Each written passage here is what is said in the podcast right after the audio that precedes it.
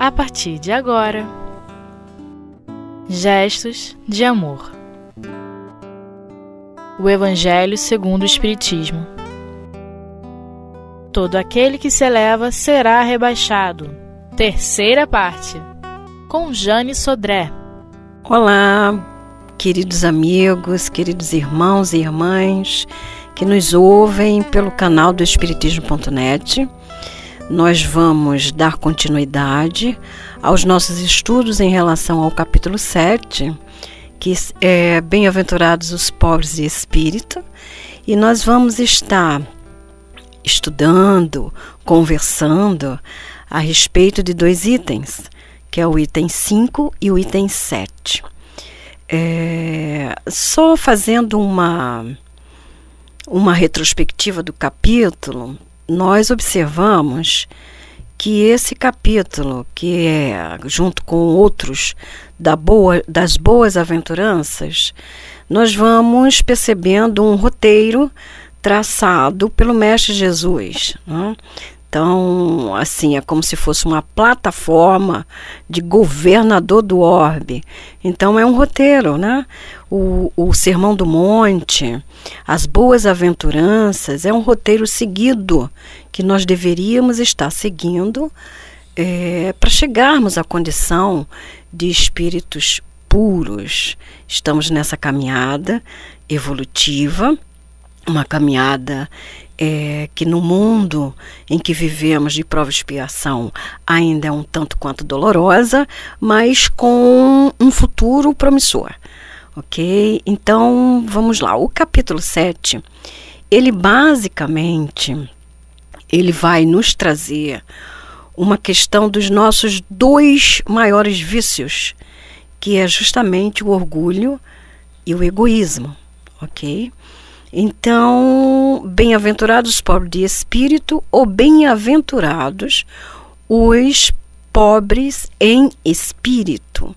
Interessante que quando nós fazemos uma análise, análise literária do capítulo ou do, do, do, do título Bem-aventurados os pobres de espírito, é, nós observamos uma certa confusão em relação a isso.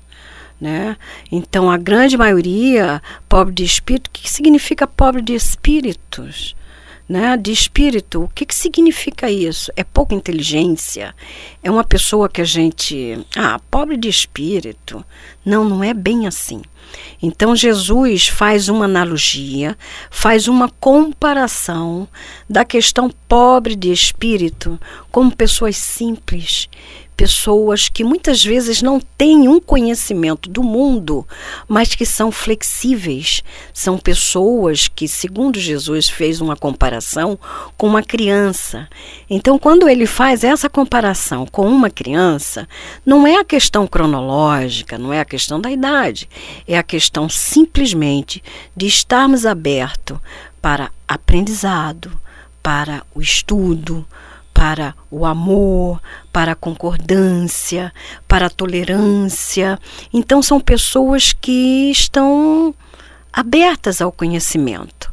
Então, muitas vezes, é, nós vemos esses sábios, né, esses doutores do mundo, em que não admitem uma superioridade além da dele.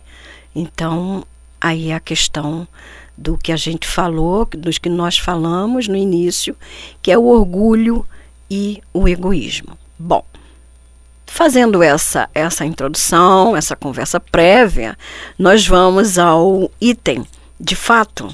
Né? Então, nós estamos no item 5. Nós vamos ler e vamos interpretar, fazer uma interpretação, ok?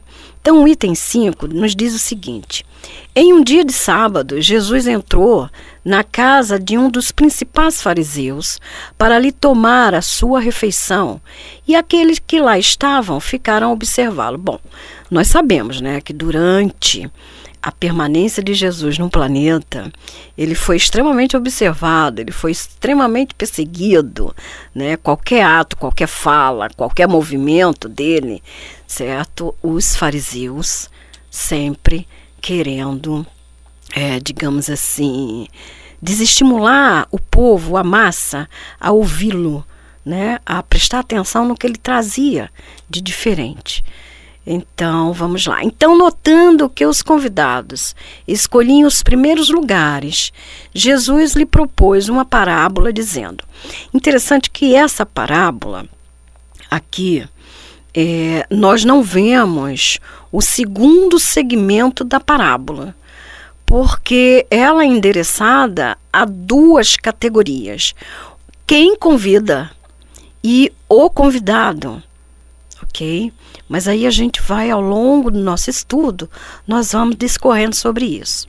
Então ele diz assim na parábola: Quando fordes convidados para boldas, não vos coloqueis no primeiro lugar, porque pode ser que outra pessoa mais importante do que vós se encontre entre os convidados e que aquele que vos convidou venha vos dizer: Dai o vosso lugar a este e vós, envergonhados, sejais obrigados a ocupar o último lugar.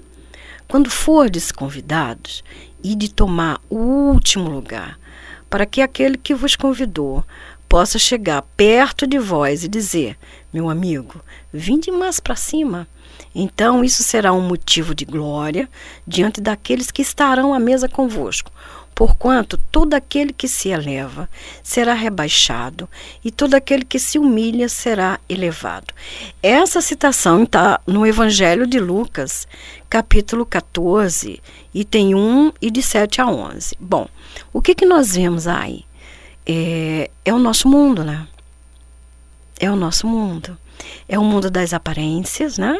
É o, o mundo do nome, é o mundo da casta, é o mundo da família, é o mundo do clã. Cheguei, tô chegando, vou sentar aqui, esse lugar é meu. Então, assim, é, normalmente, né, a pessoa que orgulhosa, né, e muitas vezes a gente diz assim, a pessoa orgulhosa como se não fôssemos, né? Então nós temos uma ponta de orgulho ou então temos um orgulho dissimulado. Né? Então, assim, eu sou orgulhosa? Com certeza. Mas, assim, com os estudos, com o aprendizado, né? com a, a, a, as nossas existências, nossas reencarnações, nós vamos trabalhando esse vício e colocando sentimento, ou seja, nós vamos trabalhando todos aqueles sistemas em nos quais nós nos agarramos, né? Nós somos homens de sistema, somos homens inflexíveis ainda em algumas questões e em muitas questões. Então, assim, quando nós temos essa postura, que é uma postura, é, digamos assim, natural hoje em dia, nós estamos muito mais levados pelos interesses pessoais do que em olhar o outro em olhar o outro, sabe? Não é passar pelo outro. Olha no olho do outro. Você vai perceber tanta coisa com isso. Então tá, cheguei na minha festa, sentei lá na frente. Aí vão me perguntar: cadê suas credenciais? Quais são as minhas credenciais? O EA precisa? Sim, precisa. Sabe aquela o festim das boldas? Uhum. Como é que você vai entrar numa festa? Primeiro, se não foi convidado. Segundo, está sentando no lugar que não é seu. Olha só que vergonha, né? Então, essa parábola é muito interessante porque a segunda parte dessa parábola, Jesus chama a atenção do anfitrião. Do anfitrião. Olha só, eu posso, com a minha atitude, está deixando o meu irmão mais suscetível a melindres. Eu não conheço aquele espírito. Então eu tenho que ter muito cuidado ao falar, ao me dirigir a algumas pessoas. Então, assim, você vai convidar quem você vai convidar para sua festa? Aquele que pode te retribuir? Né? Porque Jesus falou assim: olha, convida os pobres e estrupiados, porque eles não têm como te dar nada em troca além da presença, além da convivência. Então, assim, é interessante que nós leiamos essa parábola e todo mergulho na leitura evangélica, né? Que segundo o próprio evangelho nós lemos bem pouco. Seria interessante que nós lêssemos essa parábola e estudássemos essa parábola. Vamos dar uma pausa e logo mais a gente está de volta.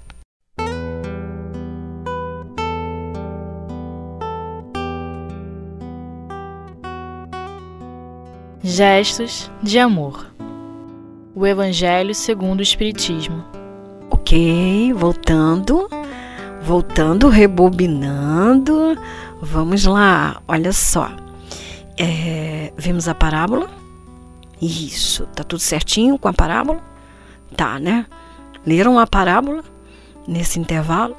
Ah, tá, não deu tempo, tá bom. Mas vocês vão ler, né? Vocês vão estudar a parábola, ok? Então, assim, nós vamos entrar agora no item 6, que é, são os comentários de Kardec. E nos comentários de Kardec, nós vamos também prestar bastante atenção, porque a gente sabe que Kardec está no mesmo nível dos espíritos que né, responderam ao mesmo. Então é para pá. Não tem diferença. Então vamos lá. Então Kardec começa o seu comentário da seguinte forma: essas máximas são as consequências do princípio de humildade que Jesus apresenta incessantemente como condição essencial da felicidade prometida aos eleitos do Senhor e que ele formulou com estas palavras: Bem-aventurados os pobres de espírito ou os pobres em espírito, porque o reino dos céus é deles. Então, olha só, a palavrinha fácil, fácil, né? É uma condição, é uma postura fácil de ser conquistada, que é a humildade. O que vocês acham? Então, assim, ah, mas ele é tão humilde, né? E muitas vezes nós ligamos o vocábulo humildade com os parcos recursos, né? Vamos ser muito mais mais explícito, né? Ah, ele é pobre, né? Então ele é humilde. Quem disse? Às vezes, muitas vezes não, né? É, humildade nós encontramos até nos palácios. E muitas vezes no Mochopana a gente não encontra humildade. Nós encontramos revolta. Né? Então, a humildade é aquela situação, é aquela postura de, poxa, preciso, pelo menos, mudar o meu ponto de vista. Já é uma atitude humilde. Ah, preciso tolerar mais o meu irmão. Já é uma atitude, um início né, de uma atitude humilde. Então, a condição máxima que Kardec e os espíritos colocam aqui para essa questão do você se esvaziar, né? Porque você ser flexível é você se esvaziar do homem velho e colocar um homem novo a trabalho. Não é matar o homem velho, porque não tem condições mas você ir suplantando algumas coisas, né, que ainda estão arraigadas na nossa casa mental. Coloca um foco de luz em minha casa mental. Vamos trabalhar no sentido de desenvolvermos essa virtude. É difícil? É difícil, mas não é impossível. Se Jesus coloca que a humildade é a condição máxima, é porque a gente consegue. Bom, vamos prosseguindo. Ele apresenta uma criança como símbolo da simplicidade de coração. Né? Lembram que no, nós falamos da questão que não era meramente cronológica, não é uma criança porque é uma criança, cinco anos, seis anos. Não, simples de coração. O que, que é uma pessoa simples de coração? Bom, pelo menos é uma pessoa que está aberta a um diálogo, que não seja inflexível, que não seja aquelas pessoas que Kardec colocou como homens de sistema, homens que já têm ideias preconcebidas, que já têm pré-conceitos de algumas questões ou na, na, vida dele age assim. Então aí eu fico imaginando uma pessoa é, nessa atitude de comportamento. É, deve ser difícil, né? Manter uma inflexibilidade, manter uma rigidez. Talvez seja. Talvez eu esteja fazendo, julgando até. Não é esse o propósito. Mas pensa bem, não é mais fácil nós nos dobrarmos, nós dizermos assim: poxa, estava totalmente errado nisso. Você estava inteiramente com a razão. Eu, desculpa, irmão, estava errado mesmo. Vou, vou rever algumas coisas. Fica mais leve, fica mais simples. Afinal de contas, nós estamos num planeta que é de prova e expiação, e como prova e expiação é uma escola, né? É uma escola. Então, quer queira, quer não, nós somos obrigados a estudar. Ok? Então vamos lá. E diz: aquele, pois, que se humilhar e se fizer pequeno, como esta criança, esse será o maior no reino dos céus. Ou seja, aquele que não tiver nenhuma pretensão à superioridade ou a ser infalível. É, aí aqui a gente lembra de João Batista, né? Quando perguntaram para ele quem seria o maior filho, né, de mulher aqui na terra, quem seria? Qual foi a resposta de Jesus? João Batista. E olha que João, João andava por onde? Pelo deserto. Era aquele espírito combatente, muitas vezes cáustico, né, que falava realmente a verdade de uma maneira incisiva e que incomodava muita gente. Mas se você olhar para olhar para o João Batista, como as escrituras narram, nós vamos ver que ele não morava em palácio. Ele não tinha, não era farto, né, de, de, de questões materiais. Ele tinha o quê? A verdade no coração ok? Então, assim, é difícil muitas vezes nós estarmos numa linha, numa, num caminho estreito, né? Em vez do largo, é, é, é difícil. Mas a gente tenta. Né, como nós estamos tentando aqui agora, né? estudando, lendo, estão com o Evangelho aberto. Então vamos lá, vamos prosseguir? Então tá. O mesmo pensamento fundamental é encontrado neste outro ensinamento. Todo aquele que quiser ser o primeiro dentre vós, que seja vosso escravo. E também neste, todo aquele que se eleva será rebaixado, e todo aquele que se humilha será elevado. Bom, isso aí né, não tem o que se discutir, né? É, Jesus falou, está falado. Se elevou, baixa a bola dá uma. se humilda, vai um pouquinho menos, devagar, que é para não tropeçar. Né? Porque a gente vive tropeçando e nós vivemos tropeçando na lei. Interessante que muitas vezes nós auto-justificamos algumas atitudes, né? Ah, eu agi assim porque foi o outro. Ah, eu fiz isso porque ele falou assim. Ele me olhou assim eu tinha que reagir. Ué, mas por que, que eu tenho que reagir? Eu não tenho que reagir. E outra coisa, o outro é o outro, ele está no nível evolutivo dele. Eu tenho que me vigiar. Então eu fico arrumando auto-justificativas. Eu estou sempre. Eu sou um, um advogado de defesa muito bom, né? Para mim mesmo. Então, prestemos atenção em nossas atitudes. O Espiritismo vem confirmar a teoria pelo exemplo, mostrando-nos grandes no mundo dos espíritos aqueles que foram pequenos na Terra. Já discutimos isso. E muitas vezes, bem pequenos, aqueles que nela eram importantes e poderosos. É que os primeiros, ao morrerem, levaram consigo o que realmente representa a verdadeira grandeza no céu e que nunca se perde, as virtudes. Não é isso? É o que nós temos, né? É o que nós desenvolvemos em nosso coração. Continuando, enquanto que os outros tiveram que deixar o que fazia, a sua grandeza sobre a terra, e que não se leva ao morrer a fortuna, os títulos, a glória, o nascimento. O Espiritismo nos mostra uma outra aplicação desse princípio das encarnações sucessivas, lei de progresso. Aqueles que ocuparam os mais altos postos em uma encarnação descem as mais humildes condições na existência seguinte, se foram dominados pelo orgulho e pela ambição.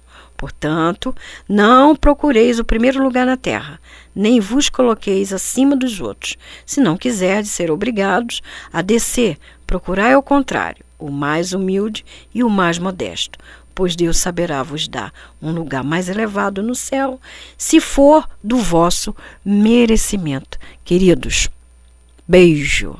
Então, terminamos por aqui e até a próxima.